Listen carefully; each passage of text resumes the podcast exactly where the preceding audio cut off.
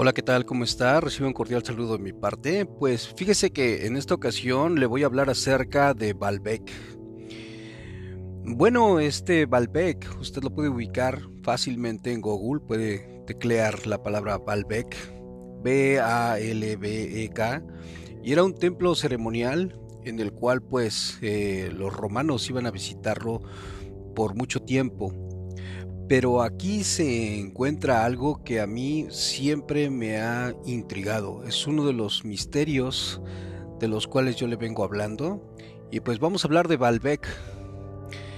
Bueno, pues empecemos. Baalbek fue un lugar que hoy por hoy está pues repleto de conflictos militares. Es muy difícil visitarlo, aunque a veces cuando hay paz en la región se puede visitar.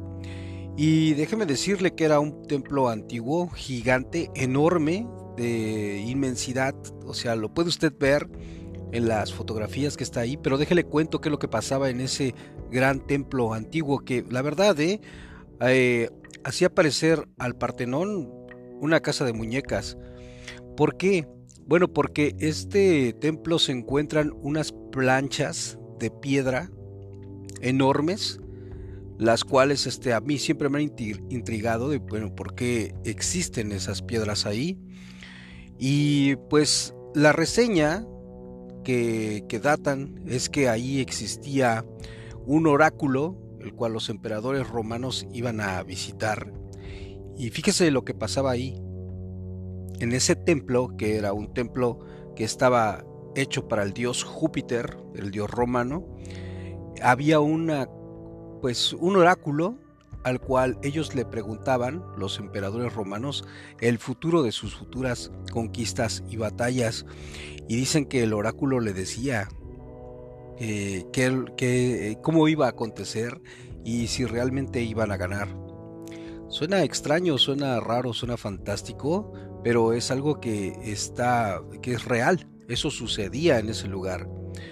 Bueno, pues fíjese que esto está a 85 kilómetros de Líbano. Ahí se encuentra este lugar, Baalbek.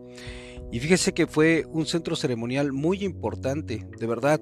Hoy por hoy, la, este, pues, la arqueología, pues no le da el lugar que se merece, pero se han encontrado grandes cosas ahí. Y principalmente quizás por los conflictos que existen ahí. Pero fíjese que Aparte de esto que le estoy comentando, anteriormente ya existían construcciones ahí. Sí.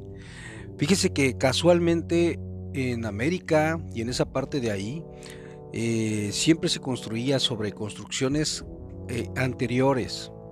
Y le estoy hablando acerca, por ejemplo, en América se construyó pues muchísimas eh, veces encima de Teotihuacán, que eso yo se lo platico después. Pues también aquí en Baalbek se construyó algo antes que al construir nuevamente este templo quedó por debajo, muy por debajo y pues ahí se dice que había cosas muy pero muy muy muy fuera de lo común. Una de esas cosas dicen que pues estos son mitos y leyendas. Dicen que había personas que construyeron un lugar para adoración, pero también fíjense que aquí esto es que esto me vuela la cabeza. Se había construido en ese lugar para un dios que se llama Helios. Este era un dios griego. Vamos, eran primero los griegos y después llegaron los romanos. Y este dios griego dicen que bajaba del cielo y postraba su vehículo en ese lugar. Y aquí es donde se pone interesante la cosa porque le puedo decir que en ese lugar se encuentran tres piedras muy importantes de 300 toneladas cada una a la entrada de ese templo. Ahora, la cantera de donde agarran esas piedras para hacer esa entrada estaba muy muy lejos de ese lugar. Volvemos a lo mismo, esto ya usted ya lo ha escuchado que en Egipto se traían las piedras muy lejos, que en Teotihuacán se traían las piedras muy lejos. Por ejemplo, en el caso de Teotihuacán, había un tipo de piedra que se traía desde Brasil y se llevó hasta México. Nada más imagínese ¿Cómo puede usted transportar por toda la selva, por toda la jungla, por los manglares y llevarlo hasta Teotihuacán, que es el centro ceremonial muy grande de México y está en medio de México? Bueno, aquí pasó lo mismo, pero con piedras de 300 toneladas. Pero esto no para aquí, porque le voy a decir algo.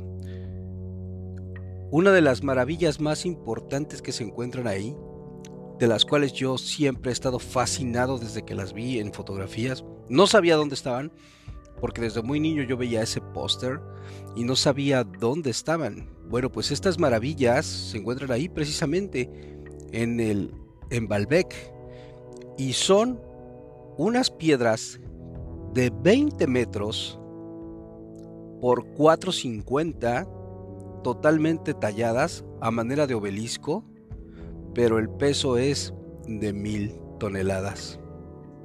Para que se dé usted cuenta, un hombre común, un hombre común ordinario, puede levantar alrededor de unos, digamos, 85 kilos, ya con mucho esfuerzo, pero lo puede levantar. Un hombre promedio de 30 años a 45 años puede levantar ese peso. Pero imagínese cómo puede ser que, pues digamos, si muchos humanos trajeron ese pedazo de piedra de una cantera lejana, nada más póngase usted a multiplicar para tener la fuerza para mover, mover solamente mil toneladas.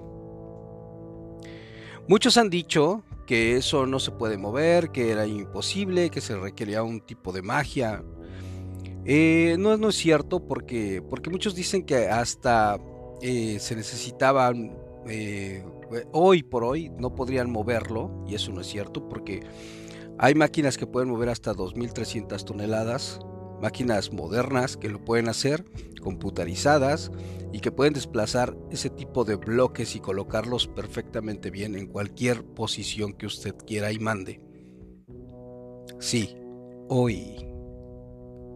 Pero hace dos o tres milenios atrás no había tecnología. Es más, era poco probable que algunos humanos tuvieran hasta metales en las manos o sea, no habían forjado el metal. Entonces, ¿cómo movieron esas piedras?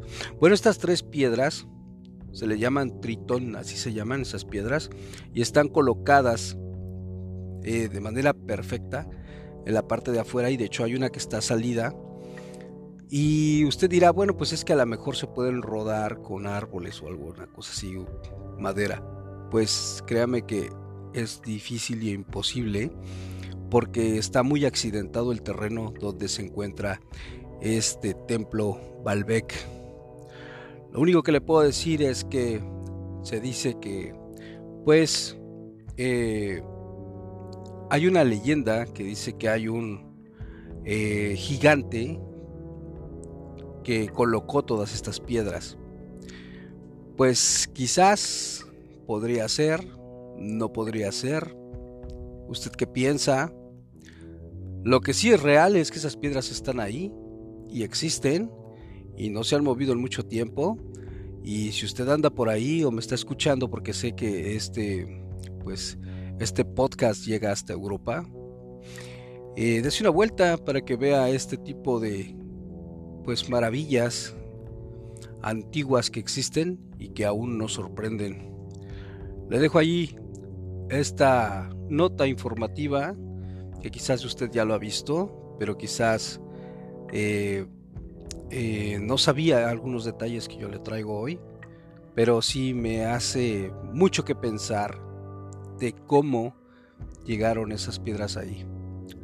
Se lo cuento porque, pues, como le decía yo de niño, tenía esa curiosidad. He tenido algunos datos hoy para pues, facilitárselos para que usted piense, medite y saque conclusiones de estas grandiosas piedras de Baalbek. Imagínese, 20 metros por 5 metros, cuadrado perfecto de mil toneladas, tres piedras en Baalbek.